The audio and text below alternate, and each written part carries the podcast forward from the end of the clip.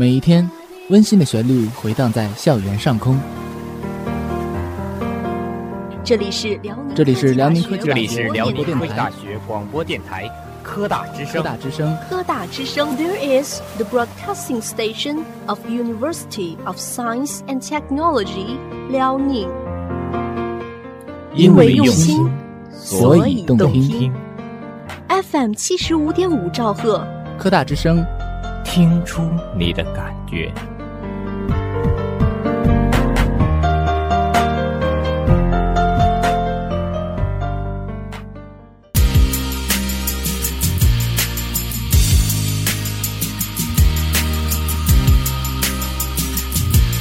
聆听最美青春回响，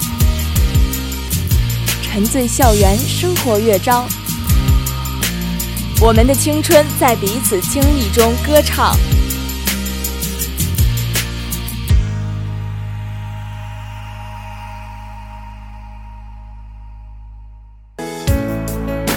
用视觉碰撞，用心灵感受。在对话中碰出火花，让快乐陪在身旁。校园对对碰，周二中午十二点整，与你们相约午后。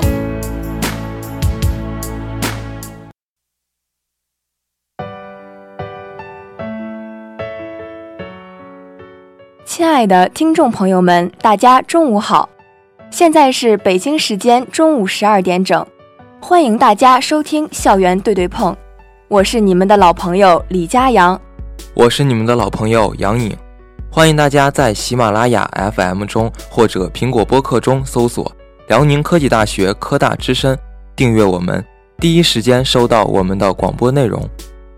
四月十二日，辽宁科技大学在校部四二幺会议室召开了派驻乡村干部座谈会，校党委书记王守卫、党委副书记、纪委书记侯锡龄、副校长王锡刚十四名学校选派的乡村工作干部。学校各二级单位党组织书记、学校组织部、党政办、宣传部、工会、财务处、人事处负责人参加了座谈会。侯锡龄主持会议。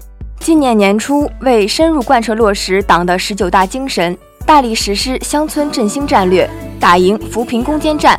根据辽宁省委高校工委关于做好首批向省级贫困县所辖乡村选派干部工作的通知文件精神，按照辽宁省此次大规模选派干部到乡村工作的要求，学校在全校范围内启动了选派工作，最终派驻十四名干部到阜新、朝阳、盘锦、鞍山等地的乡村工作。座谈会上，十四名学校选派到乡村工作干部结合各自在乡村工作实际，按顺序逐一发言，重点阐述所在乡村的实际情况、近期工作的情况和未来的工作规划。大家纷纷表示，能够参与到振兴乡村、扶贫攻坚的社会实践，是令人振奋和幸福的事业，一定不负组织信任，不辱使命，扑下身去，亲近乡村，亲近农民，在广阔天地里充分发挥大学教师的专业优势，在乡村振兴的征程上积极作为，贡献力量。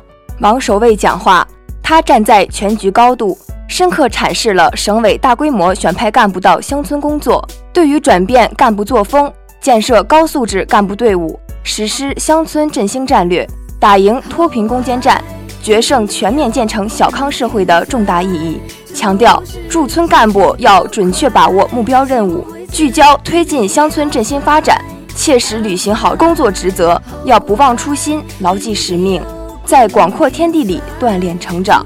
王守卫强调，学校党委非常重视此项工作，学校将充分利用优势资源，全力支持派驻乡村干部工作，加快乡村振兴工作步伐。学校各单位各部门要加强管理，做好服务，为选派干部开展工作创造良好的环境。学校各相关部门要加强对选派干部的统筹协调和跟踪管理，做好资金保障。扶贫支持、监督检查、年度考核等工作，要注意发现典型，加强工作宣传，及时总结宣传选派工作经验，教育引导广大党员干部向榜样看齐，营造到基层一线建功立业的良好氛围。学校各二级单位党组织要按照学校制定的对接方案，积极主动做好选派干部的管理工作，了解掌握他们的工作情况，要帮助他们研究帮扶计划，积极协调各方政策和项目，要经常到帮扶乡村调研指导工作，解决帮扶工作中的重点问题，关心选派干部个人成长进步。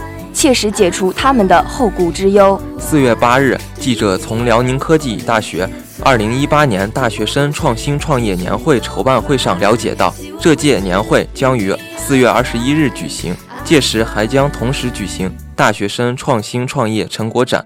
辽科大副校长郭连军在筹备会上讲话。年会暨成果展的组织方，学校创新创业与工程训练中心负责同志介绍，举办大学生创新创业年会。是为了进一步推进学校创新创业教育改革，提高大学生创新创业实践能力，为参与创新创业训练计划项目的同学搭建学术交流和成果展示的平台。这次年会，全校学生共申各类创新创业项目五十七项，其中创新创业项目四十七项，创业交流项目五项，创意作品五项，创新学术论文共申报三十八项。年会期间，由教师和学生组成的评委会将对这些项目进行评审，评出一二三等奖，并从中选出项目参加五月份举行的辽宁省大学生创新创业年会。郭连军指出，学校历来高度重视大学生创新创业工作，为此，今年还专门组建了创新创业与工程训练中心。各学院和相关部门要高度重视大学生创新创业工作。切实做好学生创新创业能力的培养，让年会暨成果展成为师生展示的舞台。郭连军说：“培养学生的创新创业能力是高校的使命之一，要通过举办大创年会及成果展，激励更多的大学生投入到创新创业的行列中来。鼓励教师也努力培养学生的创新精神和创业能力。各学院和相关部门要做好筹备工作，在全校范围内营造创新创业氛围。”做好典型宣传，让更多的师生参与进来，同时还要邀请企业和企业家协会的成员与会，将学生的创新创业成果展示给他们，为师生提供更多走出去的机会。四月四日下午，辽宁科技大学双千计划客座教授聘任仪式举行，鞍山市人民检察院刑事执行监督处处长刘忠，鞍山市中级人民法院执行局副局长金峰，鞍山市公安局法制支队。法规法研大队队长刘连成受聘为学校的法律实务部门专家，副校长郭连军向他们颁发聘书。学校研究生院、经济与法律学院、教务处负责同志、法律硕士研究生导师代表出席了聘任仪式。经法学院党委书记贺伟主持仪式。双签计划是为加强高校与法律实务部门的合作，提高法律人才培养质量，由教育部、中央政法委员会。最高人民法院、最高人民检察院、公安部、司法部等共同实施的一项高等学校与法律实务部门人员互聘制度，通过师资互聘，加强高校与法律实务部门的合作，创新法律人才培养机制，促进高素质法学师，促进高素质法学师资队伍建设，提高法律人才培养质量，实现高校与法律实务部门优势互补、人才共享。郭连军说。双千计划互聘是推动法学理论和法学实务深度对接，促进法学人才培养与人才使用有效衔接的重要举措，为学校与司法实践部门的合作搭建了新的平台，对实践人才培养模式创新会起到很大的作用。希望三位专家结合自己多年的实务工作经验，在法学专业的学生培养和专业教师。实践能力的提高上给予指导，让学校培养的法律人才更能适应需求。三月二十七日，从国务院学位委员会下发的《国务院学位委员会关于下达二零一七年审核增列的博士、硕士学位授权点名单的通知》获悉，辽宁科技大学学位授权点增列工作喜获丰收，共有两个一级学科博士点。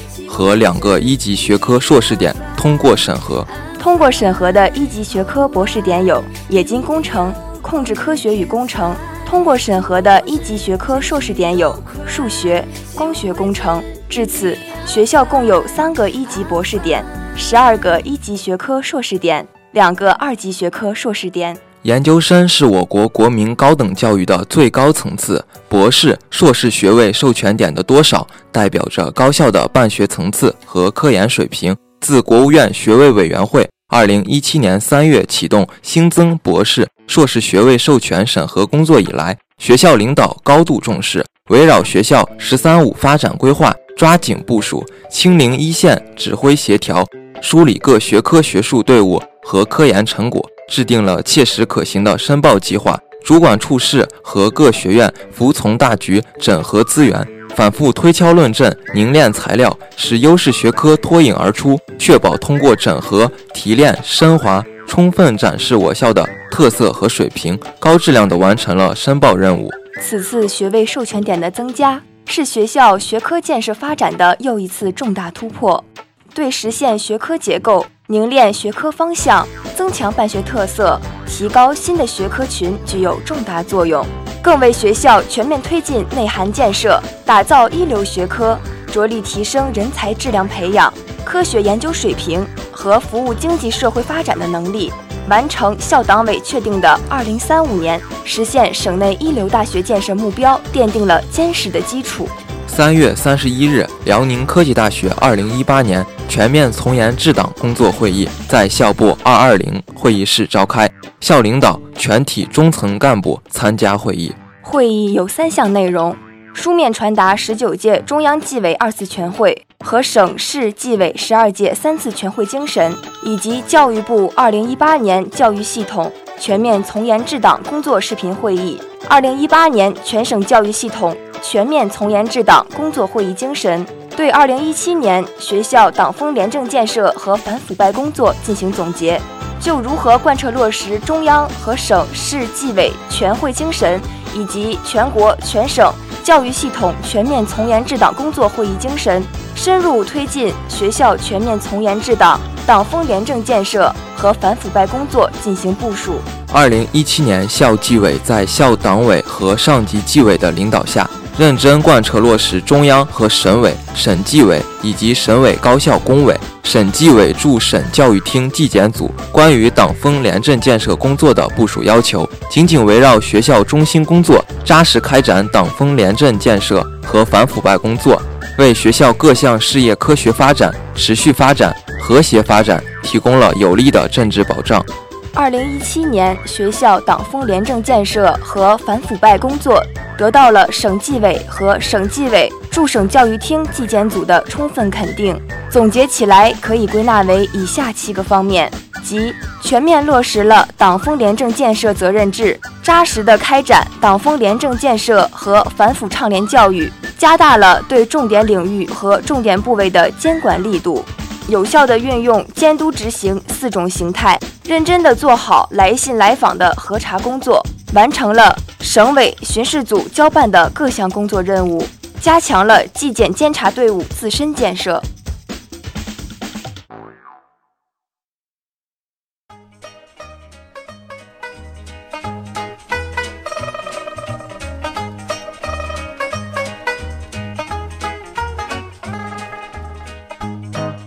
大家好，我是你们的老朋友王家豪。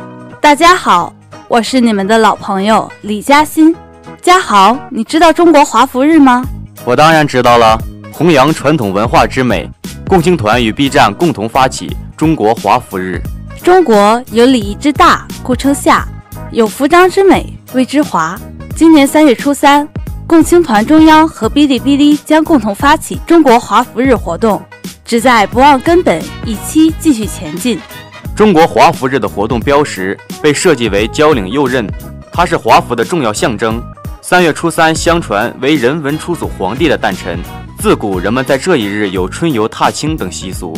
从四月十八日起至五月十八日，网友可以通过 B 站上传分享中华民族传统服饰的相关视频，也可以在微博上晒出自己身着华服的照片，参与话题讨论。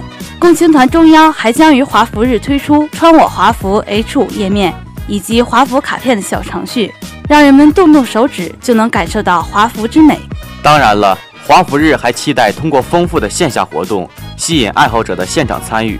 四月十八日，主办方将于古都西安举办第一届中国华服秀和第一届华服日国风音乐盛典，包括共青团中央微博、B 站在内的多个平台都将对这场视听盛宴进行直播。而在四月十七日这一天，第一届中国华服文化研讨会也将在西安召开，从而展现当代华服推动者的风貌。研讨会将以“新时代、新华服、新青年”为主题，复兴与复古等备受关注的话题都将被嘉宾们展开讨论。而 B 站作为华服日活动的发起方之一，此次与共青团中央成功携手，其在年轻人中的影响力不言而喻。作为国内领先的年轻人文化社区，B 站有超过七千个文化圈子，其中华服已经成为用户的一种广泛爱好。过去五年多的时间里，包含国创、舞蹈。华服等内容的国风兴趣圈，覆盖人群的增长是二十倍，真的是厉害了。我所知道的，B 站的年轻人是新一代的文化用户，他们不断通过自发的创作来表达对传统文化的喜爱，并乐于成为优秀内容的自来水。UP 主墨韵身着华服弹奏的古筝曲《千本樱》获得千万点击量，国风舞已然成为 B 站最热门的舞蹈形式之一。这类视频不仅彰显了文化内涵，同时也引发了越来越多年轻用户的强烈共鸣。听说中国华服日的发起举办，将进一步坚定人们传承传统服饰文化、弘扬传统文化精神的信心。而唯有让年轻人发自真心的热爱与主动传播，才能够将中华传统文化传承下去。前些日子，中办、国办联合下发的关于实施中华优秀传统文化传承发展工程的意见。特别强调，文化是民族的血脉，是人民的精神家园。文化自信是更基本、更深层、更持久的力量。随着我国经济社会深刻改革，对外开放日益扩大，互联网技术和新媒体的快速发展，各种思想文化交流、交融、交锋更加频繁，迫切需要深化对中华优秀传统文化重要性的认识，进一步增强文化自觉和文化自信。而也要求迫切需要深入挖掘中华优秀传统文化价值内涵，进一步激发中华优秀传统文化的生机与活力。迫切需要加强政策支持，着力构建中华优秀传统文化传承发展体系。当然，他们也认为实施中华优秀传统文化传承的发展工程，是建设社会主义文化强国的重大战略任务。对于传承中华文脉，全面提升人民群众文化素养。维护国家文化安全，增强国家文化软实力，推进国家治理体系和治理能力现代化，具有重要意义。而实施中华节庆礼仪服装服饰计划，设计制作展现中华民族独特文化魅力的系列服装服饰。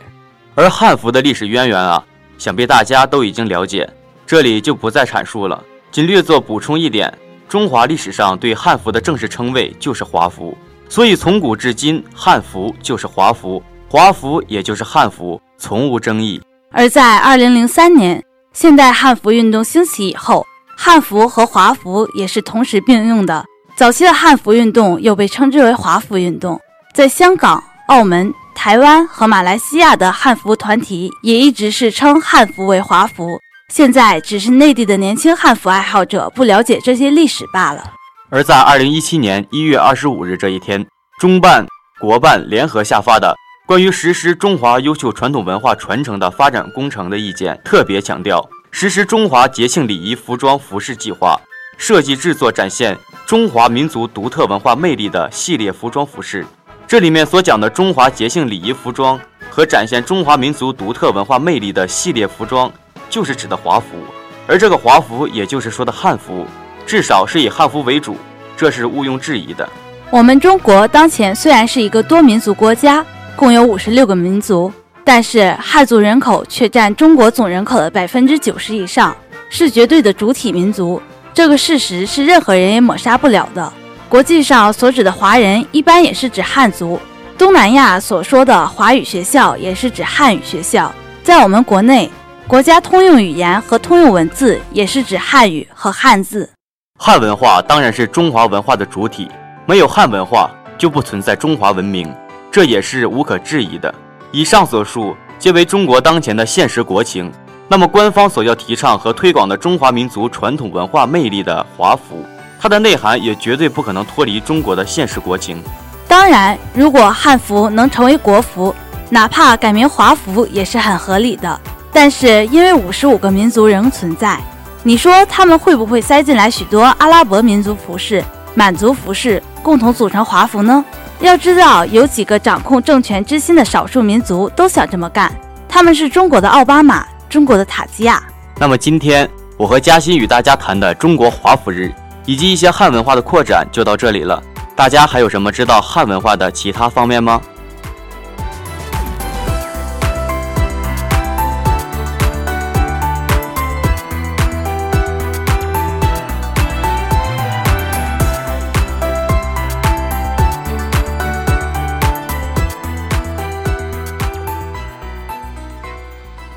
大家好，我是你们的老朋友姜宇航。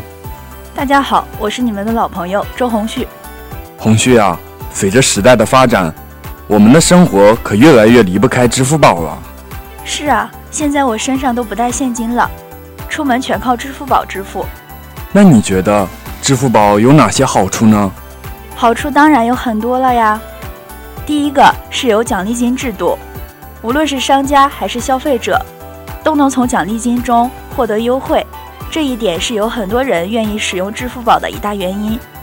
第二个，就是经常会有一些奖励活动，能让商家和消费者从中获益。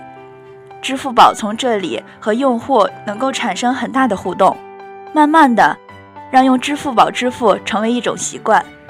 第三，商家以及个人在转账提现的交易中是免费的。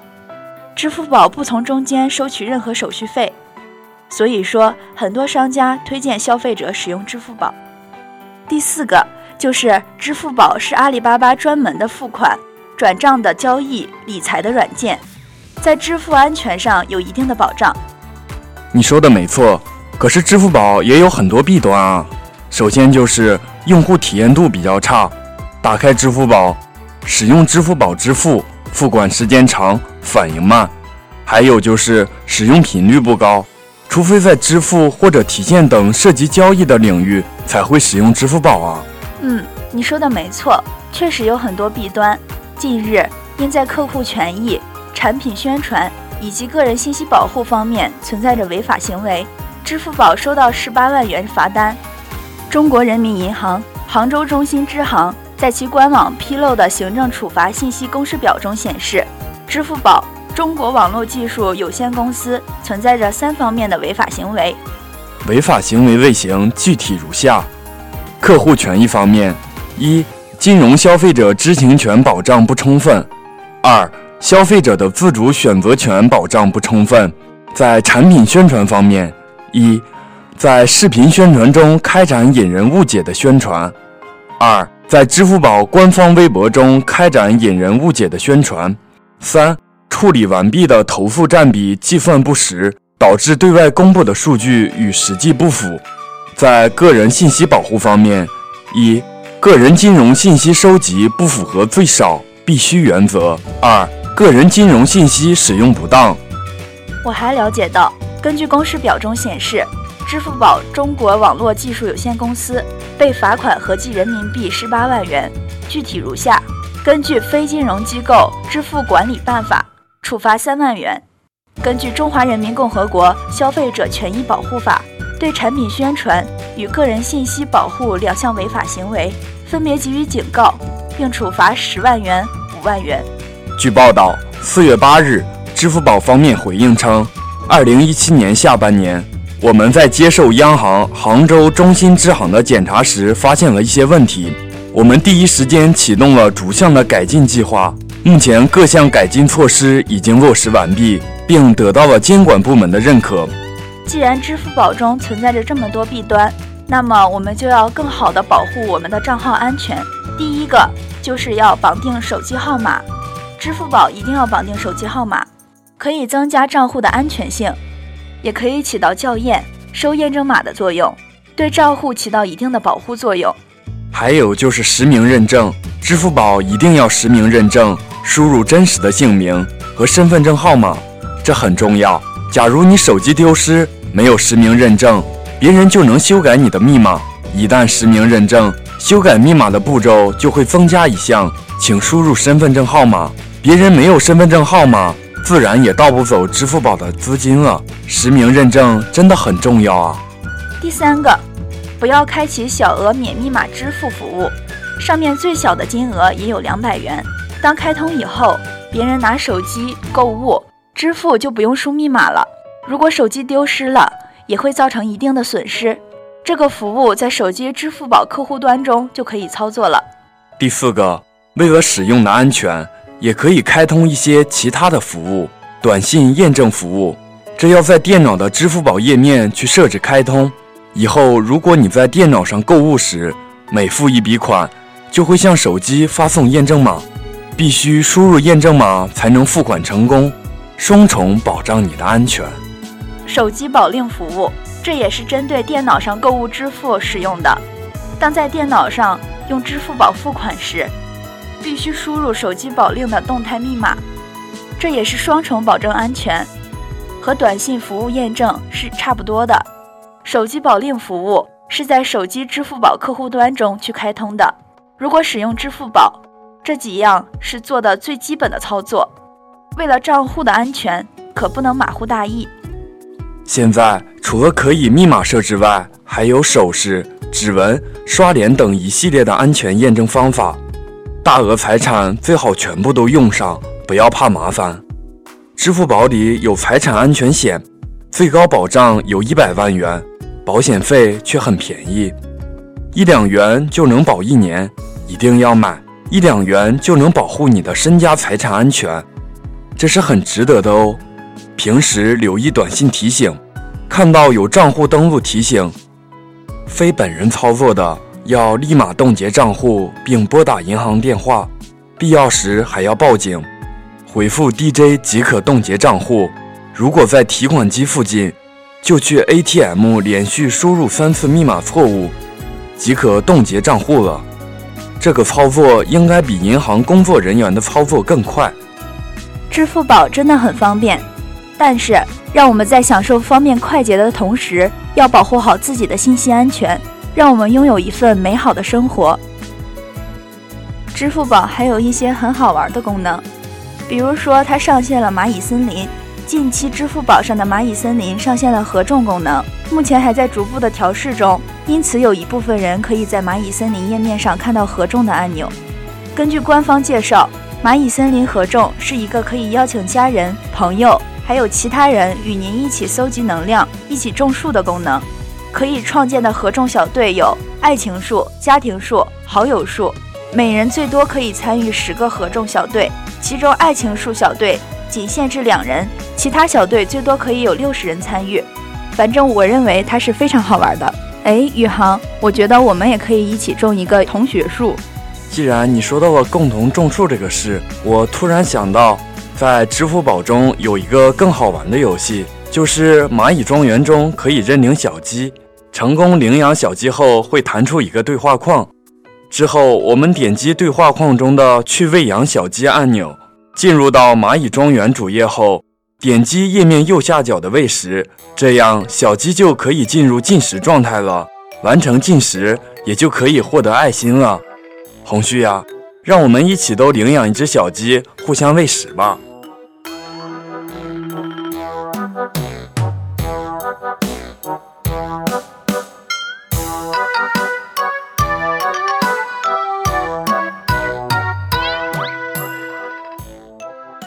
大家好，我是你们的老朋友郭美林。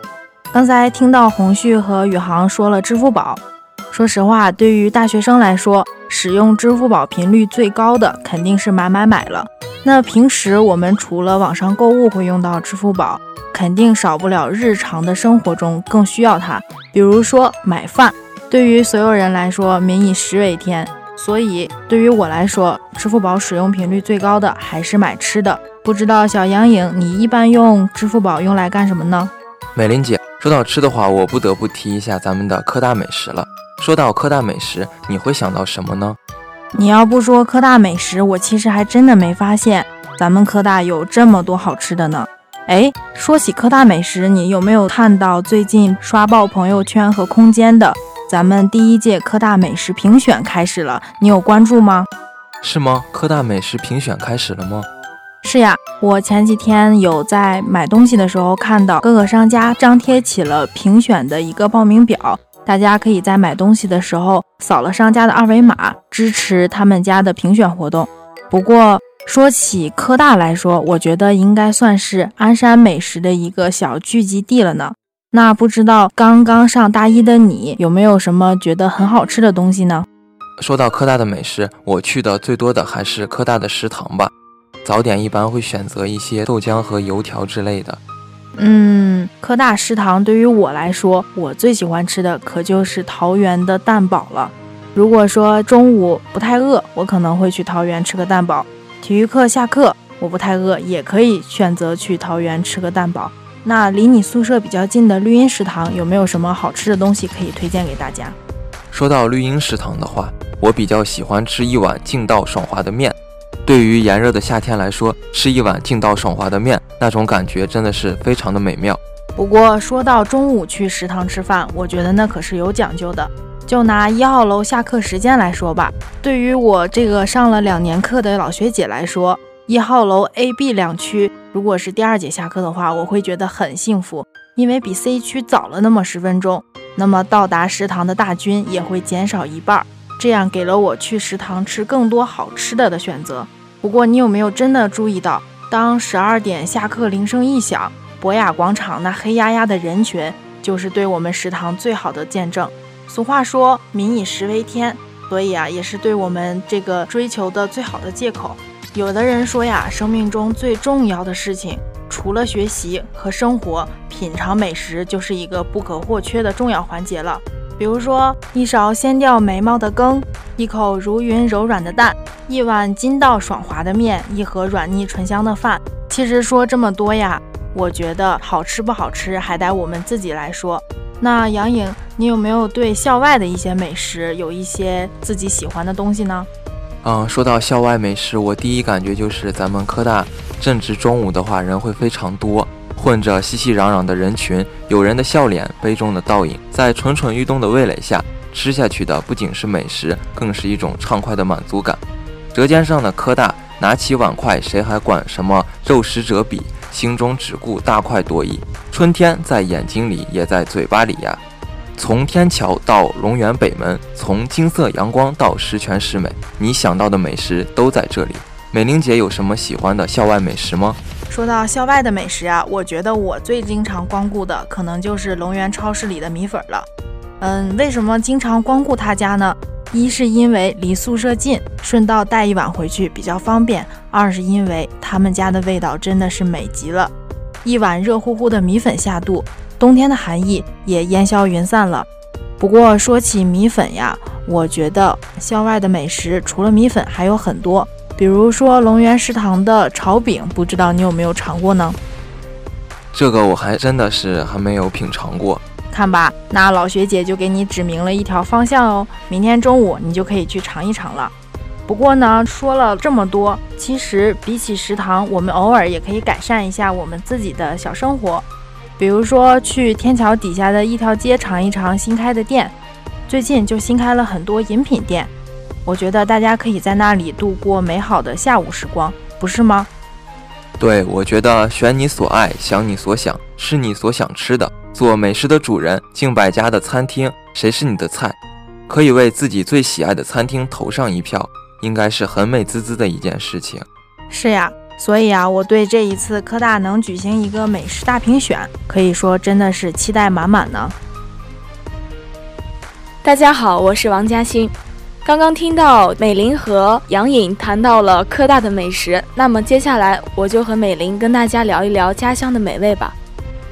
那么美玲，你的家乡有什么好吃的是想要和大家分享的吗？说起好吃的呀，我觉得这是我最擅长的事情了，当然是有之一的。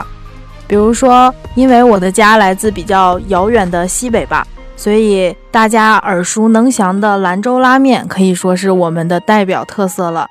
不过，我想跟大家纠正的一点是啊，兰州拉面在我们那儿不是叫这个名儿，我们那儿都管这个面叫牛肉面或者是牛大，这才是当地人最正宗的叫法。如果不是路途遥远，我真的很想请我周围的朋友去品尝一下正宗的牛肉面的味道呢。除了兰州拉面，我觉得还有我们那儿比较盛产的黄河蜜，它是一种甜瓜，因为受到日照的影响，它的甜度要相对这面的瓜来说，它的甜度可以说是甜蜜到齁啊。那么我就和大家谈一谈我的家乡山西盛产的一种美食——刀削面吧。山西刀削面是一种山西的汉族传统美食，全凭刀削，因此得名。用刀削出的面液中厚边薄，棱峰分明，形似柳叶，入口外滑内筋，软而不黏，越嚼越香。刀削面的调料也是多种多样的，有番茄酱、肉炸酱等等，都深受山西人民的欢迎。它同北京的打卤面、山东的伊府面、四川的担担面。还有河南的鱼背面，称为五大面食名品，享有盛誉。山西刀削面是晋小二刀削面，还是极少数我国拥有完整文化和宗传的中国厨艺流派。尤其是关于刀削面的诗文，在吃刀削面的时候，配上应时的鲜菜，如黄瓜丝、韭菜花、绿豆芽、煮青豆、青蒜、辣椒面等，或者再滴上几滴老陈醋，那是十分的美味和可口啊。听到嘉欣说了他们家乡的刀削面呀，我现在已经直流口水了。真的很希望有机会能够到他的家乡去品尝一下这样的美味。不过说起美味，相信全国各地的美味，大家都已经在《舌尖上的中国》看到了很多很多。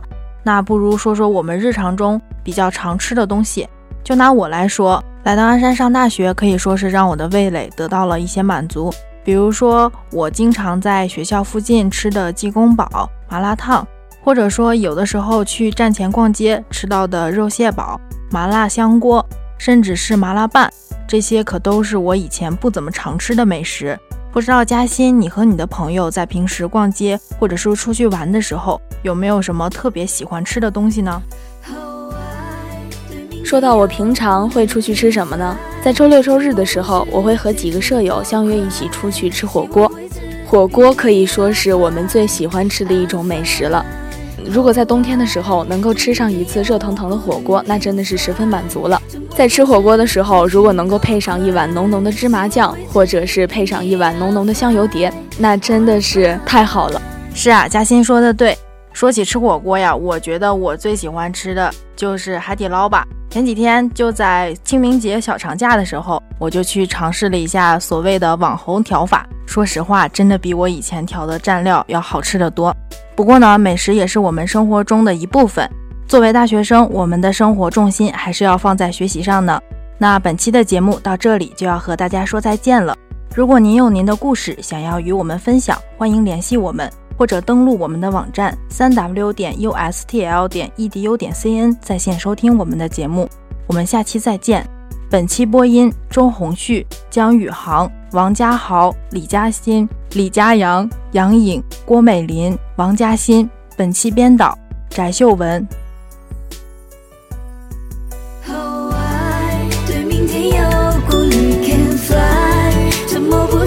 结局都快，希望位置与你 I'll fly I'll fly Oh why 对明天有顾虑 Can't fly 沉默不是结局 Don't cry